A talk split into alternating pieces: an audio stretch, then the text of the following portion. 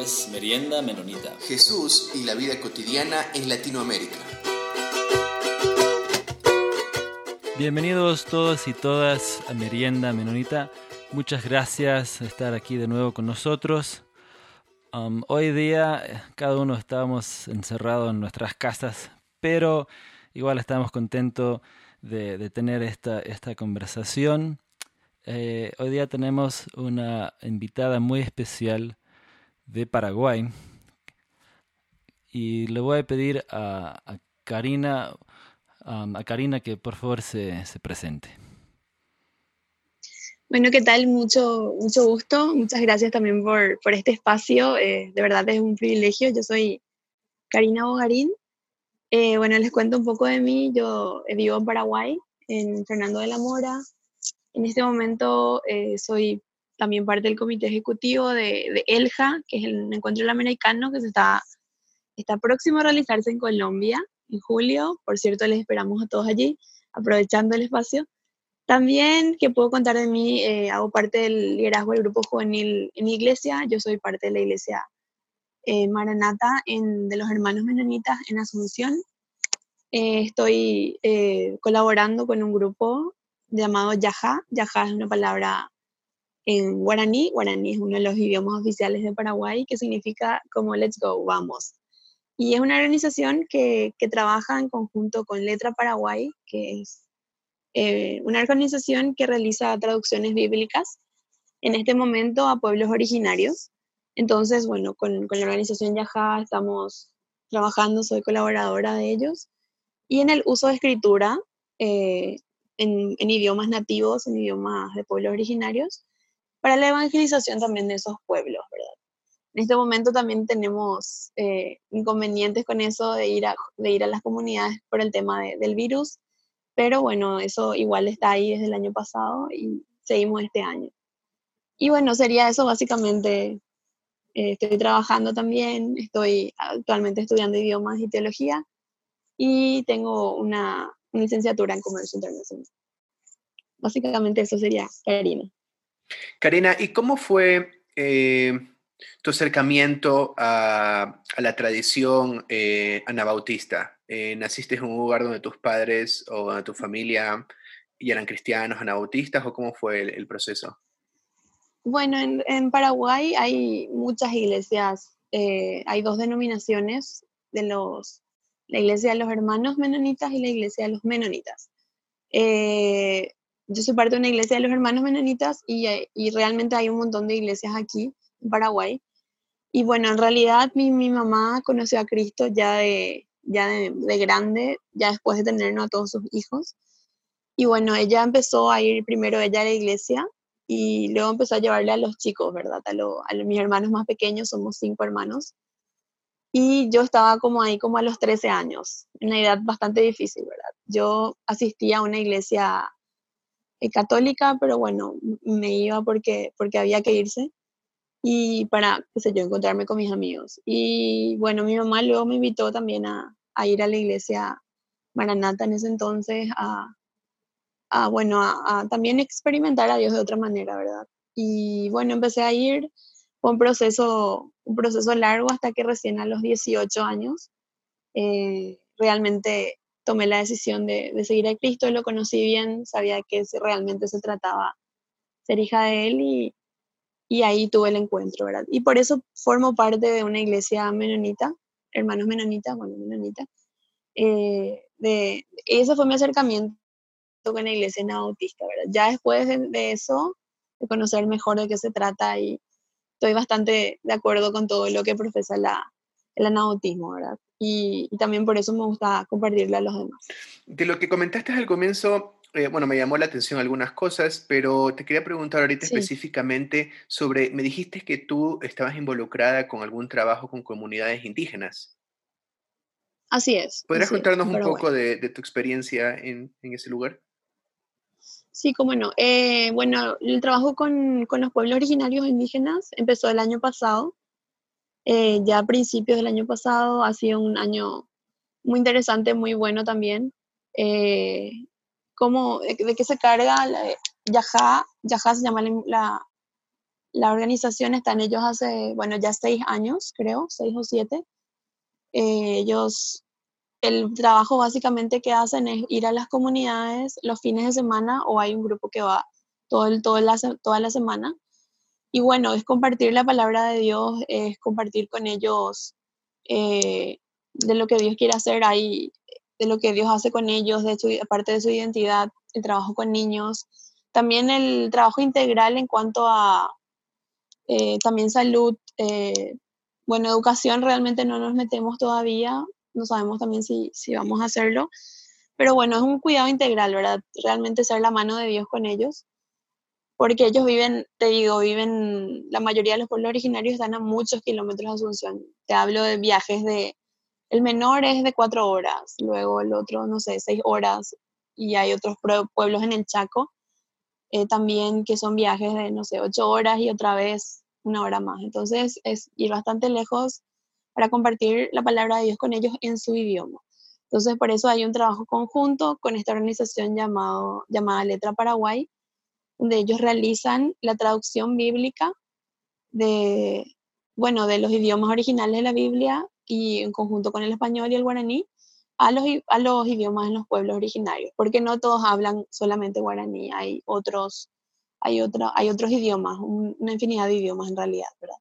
Actualmente se, eh, Yaja está trabajando con dos grupos étnicos, que son los H, que hablan en idioma H justamente, que, que eh, bueno, tienen unas similitudes con el guaraní, y eh, con los pueblos que se llaman Toamascoy, que están en el Chaco en su mayoría, y ellos tienen su idioma Toamascoy, que es completamente distinto a, cualquier otro idioma que podamos nosotros hablar en Paraguay. Entonces, es un trabajo muy interesante porque uno va a compartir con ellos, debe hablar con ellos y debe hablar su idioma. Entonces, es, supone parte de los colaboradores también en aprendizaje de esos idiomas para poder compartir la palabra de Dios con ellos en su idioma porque no entienden nuestro idioma, por ejemplo, los TOA, ¿verdad? Entonces, TOA Mascoy.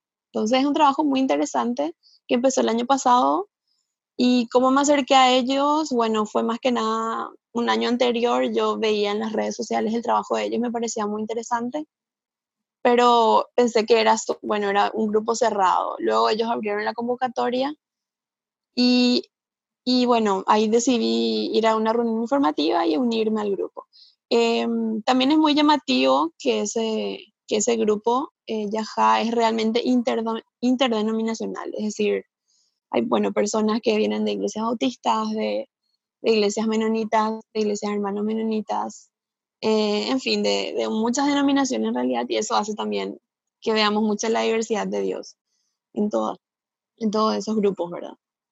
Básicamente sería ese el trabajo.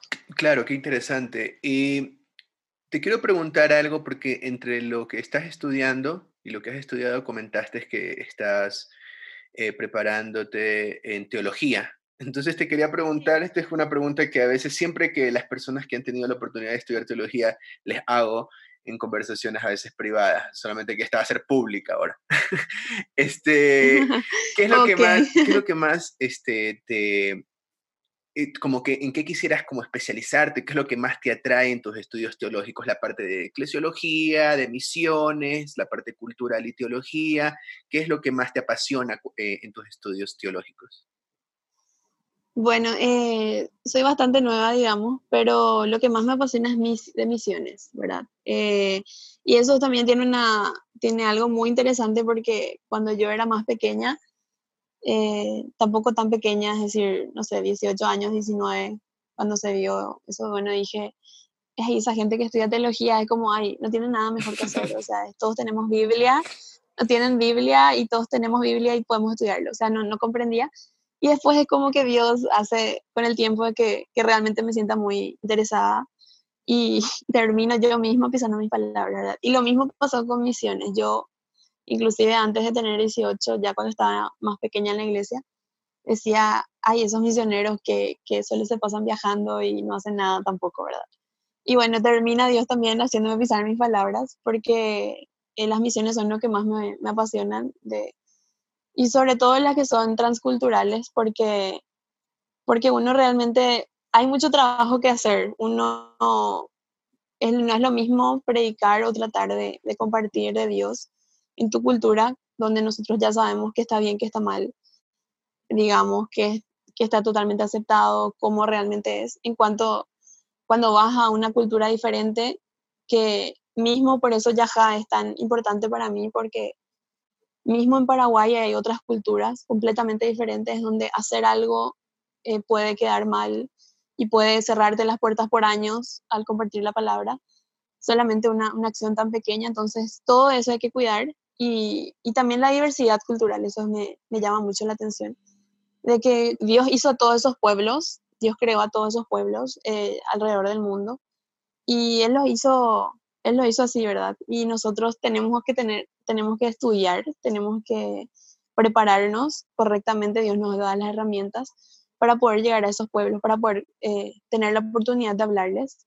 Y eso, eso demanda una preparación, no es que simplemente tener el deseo e ir de manera, podríamos hasta decir, irresponsable y cerrar la puerta a demás misioneros, como, como te decía, ¿verdad? Una pequeña acción eh, que pudo haber sido estudiada pudo haber sido meditada para no cerrar la puerta a otros misioneros en el futuro, eh, uno lo puede uno realmente la puede abrir y a través de, la, de capacitarse, ¿verdad? A través de estudiar, a través de aprender de, experiencias de otras personas que se involucran en misiones y que dan su vida para trabajar de, de esa manera, ¿verdad? Para el reino de Dios.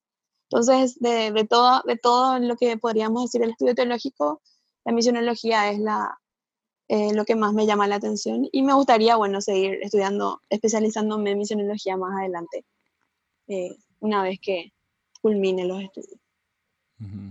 Nosotros este, tuvimos la oportunidad de, entrevistarlo a Julián Guamán hace, hace, algunas semanas.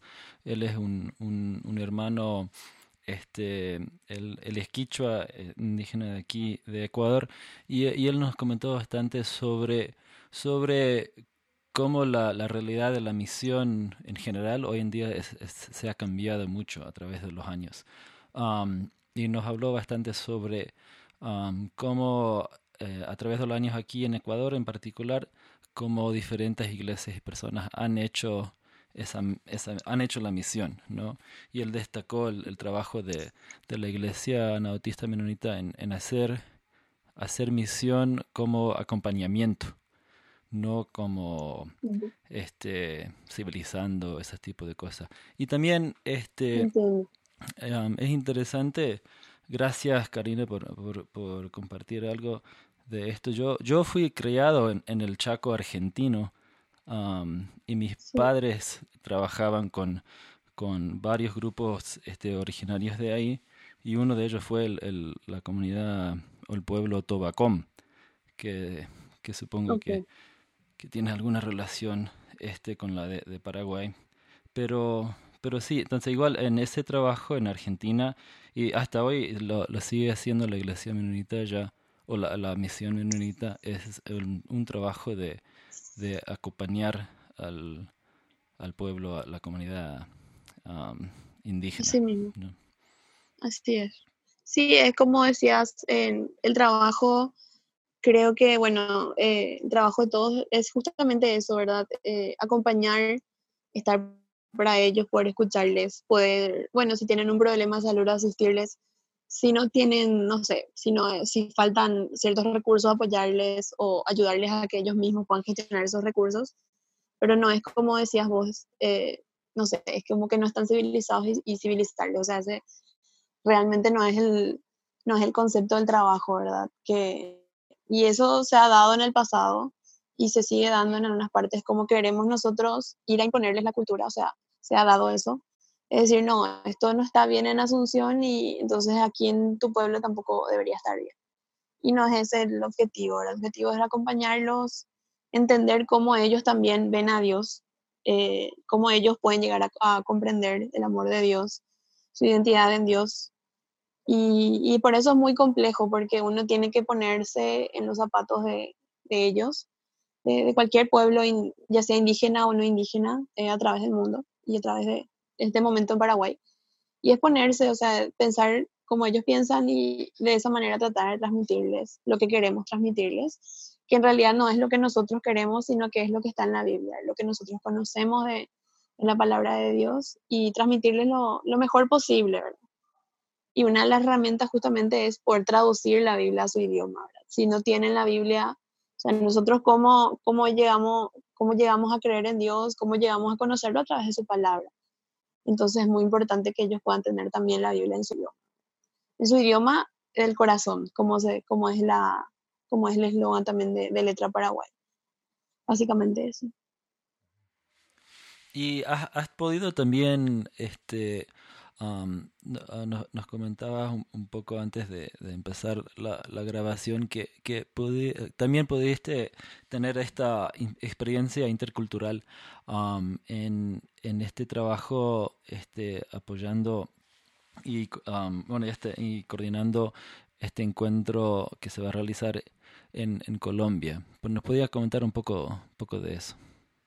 Sí, sí, eh, sí, te estaba como, como, te estaba comentando hace rato, en ELJA, bueno, el, el encuentro latinoamericano de jóvenes anabautistas que se realizará en Colombia, nació realmente en el corazón de muchas personas, eh, justamente todos latinos, para poder reforzar también la, la identidad anabautista en, en todo el, en todo el, bueno, en todo el continente y más que nada en la parte latinoamericana, ¿verdad? Eh, no sé realmente la persona que tuvo la primera idea, la primera, el flash de, de lo que podría ser el encuentro, pero bueno, todo, todo digamos que de, mi parte comenzó en el 2015, cuando fue elegida como delegada de los hermanos menonitas para Paraguay en el Congreso Mundial Menonita, en el, en, creo que fue en Pensilvania, sí, en Estados Unidos.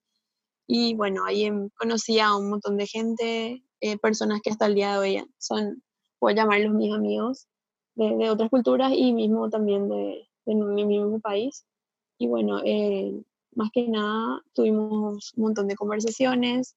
Eso se fue dando después del encuentro nuevamente. Se siguieron teniendo conversaciones, reuniones con las personas que estaban interesadas en planear un encuentro así, hasta que se consolidó el grupo del comité ejecutivo, de los cuales somos cinco personas, de las cuales cuatro fueron delegados de, de, sus países respectivos eh, para, para, el Congreso Mundial Menonita. Uno de ellos no, pero se, se ha unido con el tiempo, que, que también es de, de, bastante ayuda para el grupo.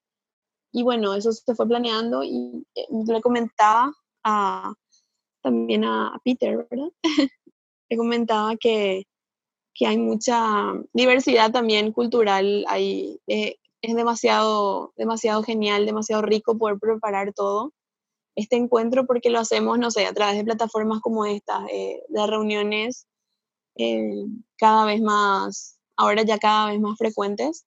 Ya ha llegado el encuentro, pero es bueno tratar de, no sé, trabajar en documento eh, de manera conjunta todos en diferentes países, con diferentes horarios, con diferentes contextos.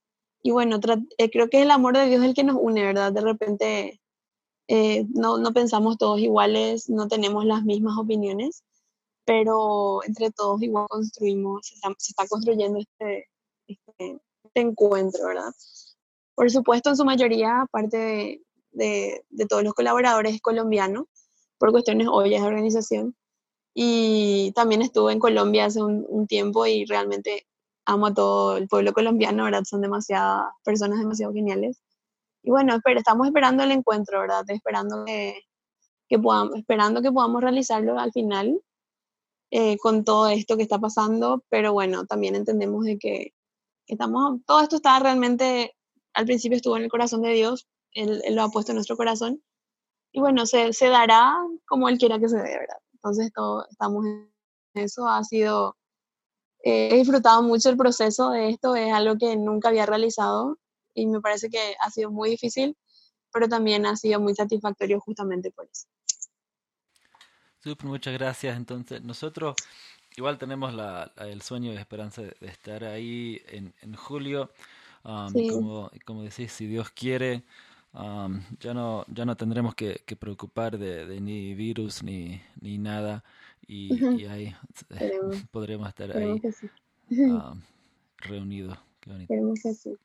Algo que, que, hemos estado preguntando a, algunas de, de, nuestros um, participantes um, en las diferentes charlas que hemos tenido es que, y algo como, podría decir casi el, como el lema del programa es de, este, ¿qué pensás que, que, es que ofrece el, el anabautismo al, al, mundo latinoamericano en general o, o, también a la, a la, iglesia latinoamericana? Ya, bueno, nosotros, bueno, respondo esa pregunta con, con algo que me, me, viene a la mente. En, en años anteriores el, el, lema, digamos, de nuestra conferencia era eh, ser la mano visible de Dios. Y al principio me decía, bueno, la mano visible de Dios, ¿verdad? Y yo creo que básicamente el, el anautismo es eso, ¿verdad? Eh, Jesús está entre nosotros, Jesús, nosotros lo podemos sentir, pero realmente para, para demostrarlo, para realmente llegar a las personas, hay que ser esa mano visible, o sea, Él, él está con nosotros, pero de repente nuestra mano, ¿qué, verdad? No estamos eh, tal vez mostrando a Jesús, tal vez hay un montón de áreas en las cuales nosotros, sin compartir la palabra o compartiendo la palabra, podemos eh, hacer algo.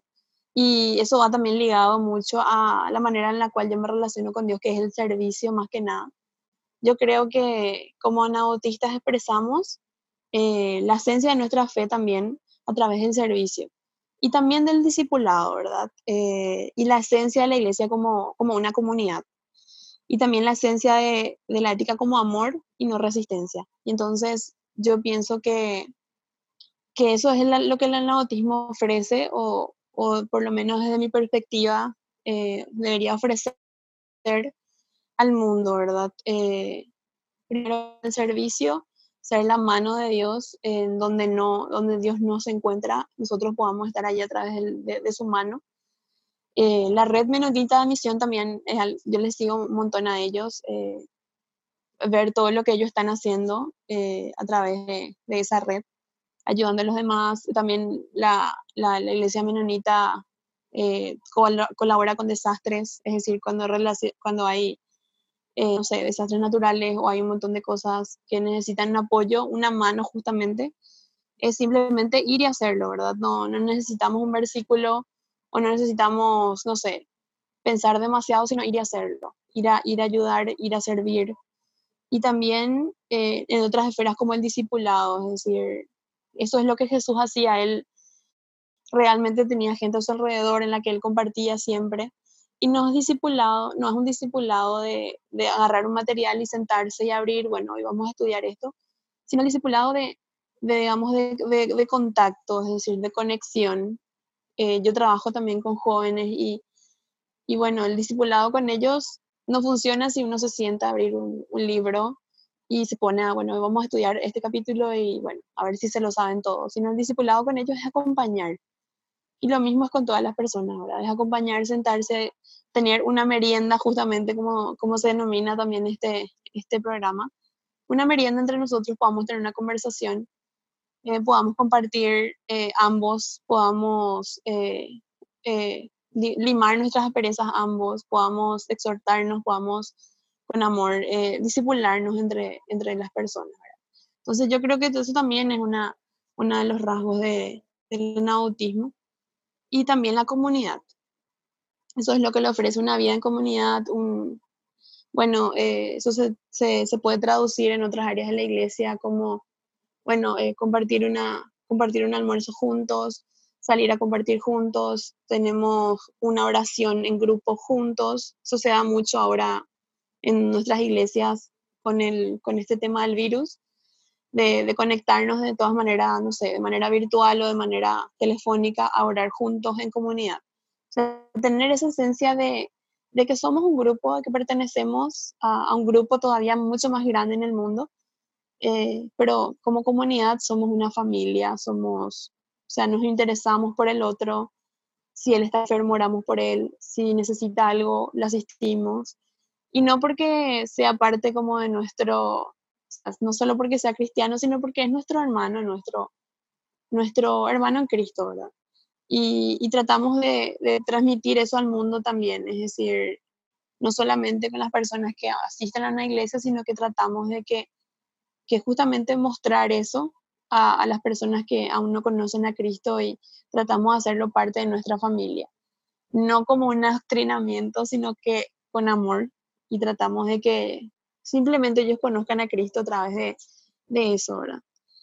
Y también en, con, a través de la no violencia, ahí creemos también que, que hay un, un, montón de maneras en, la cual, en las cuales uno puede eh, mostrar a Dios que, que, no sean simplemente recurriendo siempre a la violencia para solucionar cosas o, o, también simplemente, no sé, marcando presencia, no es necesaria la... Nosotros creemos que Jesús no...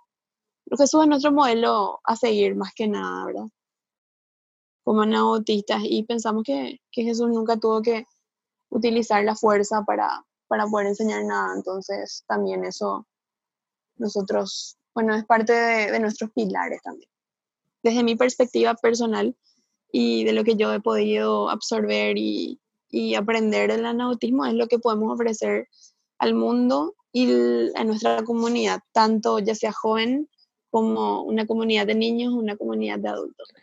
Karina, continuando y ampliando tu reflexión, eh, específicamente te quería preguntar sobre la relación entre el anautismo, lo que, como decía Peter, lo que tú crees personalmente que puede ofrecer el anautismo a los jóvenes específicamente. Ahora estoy leyendo un libro, uno de los últimos publicados por el teólogo Miguel de la Torre, y él dice que contrario a los estereotipos que nos dicen sobre los millennials, la generación Z, los centennials, creo que también... Eh, hay otro grupo, eh, no, son, no, son, no son personas, no son jóvenes, no son adolescentes apáticos al sufrimiento del mundo y a la hipocresía del mundo. Entonces, en tu experiencia, ¿cómo ha sido trabajar con jóvenes y qué crees que es lo que puede llamar eh, la atención, puede seducir del anautismo a la juventud? Bueno, eh, como decías, yo comparto con ese libro, realmente de repente nosotros queremos catalogar a, a ellos, vos decías que no son apáticos y que, que realmente no son ajenos al sufrimiento o que sí son. No, que no son, que, no son, pero el, estereotipo nos dicen que sí son, que no quieren saber nada sobre... Exactamente, Sí, eh, yo estoy muy de acuerdo con eso y de repente se puede eso diferir eh, entre otras personas, esa, esa opinión, porque a veces, digamos, no quiero, no quiero establecer una brecha de división, pero de repente los adultos dicen, no, a, a, ellos no les importa esto, a ellos, y yo creo que simplemente no se han tomado el tiempo de, de disipularlos, de conocerlos, de, establecer una conexión a las personas que, obviamente que puede que haya jóvenes que, que simplemente sean ajenos al sufrimiento del mundo, pero yo eh, en, en, lo que he podido a través de estos años trabajar con jóvenes, eh, realmente no es así, ¿verdad? Ellos se duelen con lo que está pasando. Ellos pueden hacer, eh, pueden hacer memes al respecto, pero de todas maneras realmente no están ajenos al sufrimiento. Y yo creo que algo que eso compartimos, porque digamos yo me catalogo, me, catalogo en la generación millennial todavía, en cuanto a edad. Em, Presente. A lo que, ¿Cómo? Eh, en cuanto a, a, a, eso es que nosotros buscamos, o sea, esta generación busca algo algo real, algo verdadero y algo que dé sentido también a, nuestra existencia, ¿verdad? En, eso encontramos a Dios y también encontramos a cosas reales, es decir, nosotros queremos ser parte de cosas que cambien al mundo. Y eso es algo que, cataloga a nuestra generación. Tal vez en generaciones pasadas en la vida era simplemente eh, tener un trabajo, pagar las cuentas y seguir la vida normal. En cambio, nosotros buscamos algo, esta generación busca algo más. No es que esté mal la vida pasada, eh, las generaciones pasadas, pero era básicamente eh, ese era el, esa era la vida. Eso lo dicen un montón de estudios. Y a nosotros, nosotros buscamos algo que realmente haga la diferencia. Es decir, por eso hay, eh, ahora hay un montón de cosas, bueno, cuidar el medio ambiente. Nosotros realmente queremos ser parte de cuidar nuestro planeta, no simplemente por moda, ¿verdad? Queremos realmente hacer una diferencia eh, y el anabautismo es eso, o sea, en el sentido de toda nuestra esencia eh, es hacer algo diferente, como decía yo al principio, hacer algo, o sea, hacer la mano de Jesús. Y la mano de Jesús nunca ha ofrecido algo normal al mundo, es decir, siempre ha generado, eh, siempre ha generado revuelo, siempre ha generado opiniones controversiales, Jesús es el, el, el, ser más impresionante de la historia.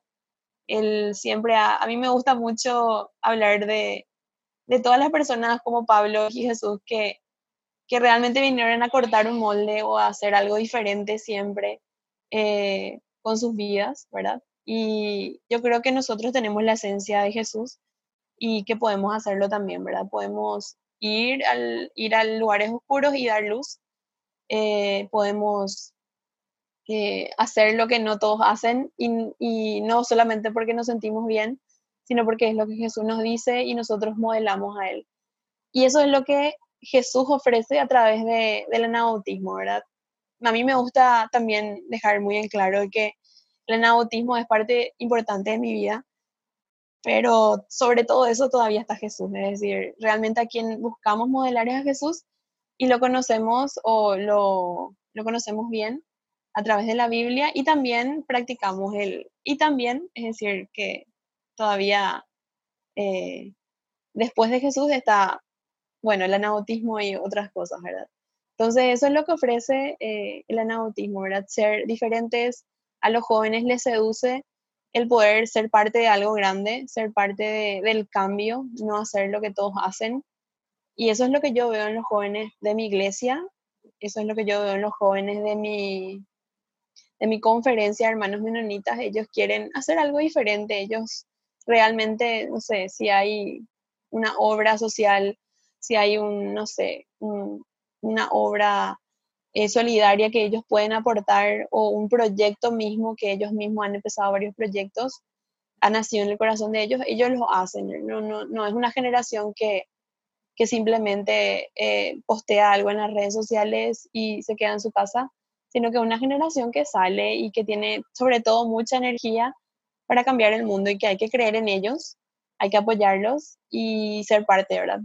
Como decía anteriormente, disipularlos, estar ahí, poder guiarlos, eh, poder escuchar sus penas, escuchar sus, escuchar sus problemas también y poder, bueno, ser Jesús para ellos también, ¿verdad? Poder estar ahí abrazándolos y acompañándolos en ese proceso.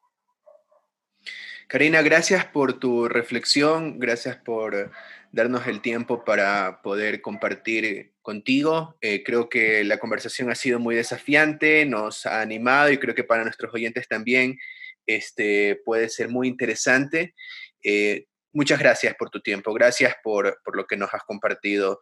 Y como mencionaste al final, justamente es eso, eh, poder vivir en esa tensión entre saber de que como cristianos en general somos unos en Cristo, saber que el reino incluso están trabajando para el reino personas que tal vez no, no, conscientemente no, no, piensan que están sirviendo a Cristo y también reconocer nuestras particularidades, nuestra propia tradición, lo que nos parece importante como, como anabautistas. Entonces, con esta reflexión yo quiero terminar y quiero agradecerte por, por, todo lo que nos has compartido el día de hoy y animar a nuestros oyentes también a que si tienen alguna pregunta para Karina o para nosotros o para cualquiera de nuestros invitados, les pedimos que nos escriban y o si quieren algún tema que nosotros eh, toquemos aquí en el programa, por favor escríbanos para, para poder tener eh, una interacción también con ustedes. Muchas gracias Karina por, este, por estar aquí con nosotros en esta conversación um, y gracias por el trabajo que, estás haciendo ahí en Paraguay. No, muchas gracias a, ustedes, a Peter y Jonathan por este espacio y realmente ha sido, ha sido también de gran bendición para mí. Sí, justamente también pensaba de que esto nos ha ayudado, creo que también a, poder pensar en, otra cosa, justamente ahorita que estamos eh, en nuestras casas, no sé cómo esté por allá, por donde tú estás, Karina, pero poder compartir entre nosotros y conversar ahorita justamente nos ha podido despejar un poco la mente y eso ha sido muy bueno. Totalmente, completamente, sí, de acuerdo.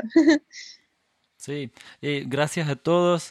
Este, sabemos que, que, hay muchas personas a todo alrededor del mundo que, que están en estos tiempos difíciles, encerrados, pero eh, unidos eh, todos en el cuerpo de Cristo podemos tener más fuerza y saber que, que vienen mejor tiempos adelante. Tal cual, totalmente de acuerdo. Gracias por escucharnos. Esto fue Merienda Menonita. Siempre estamos atentos a sus opiniones y preguntas y nos pueden escribir en info.meriendamenunita.com.